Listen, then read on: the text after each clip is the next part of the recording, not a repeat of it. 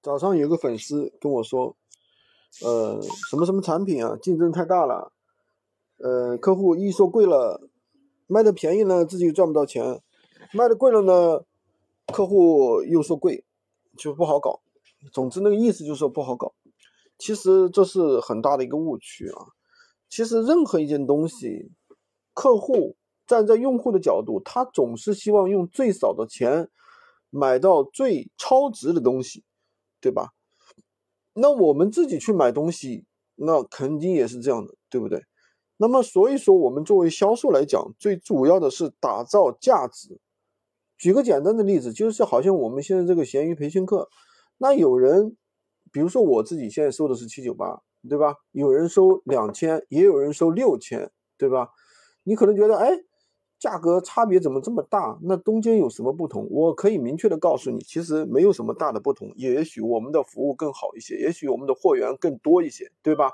有的有的培训公司它不提供任何的货源，它只是教你一个大概的一个方法，就收个两千多、三千多，对吧？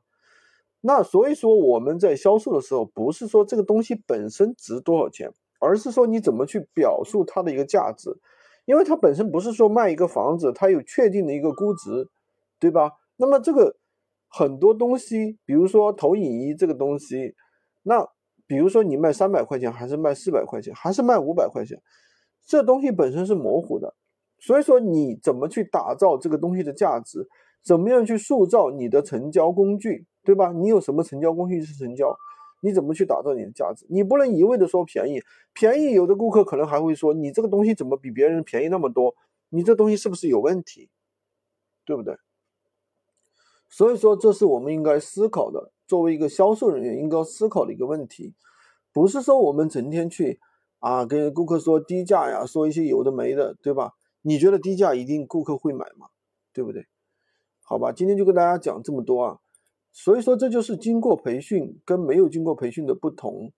那么，经过培训了之后，我们怎么样去打造，对吧？我们产品的一个价值，好吧？喜欢军哥的可以关注我，订阅我的专辑，当然也可以加我的微，在我头像旁边获取闲鱼快速上手笔记。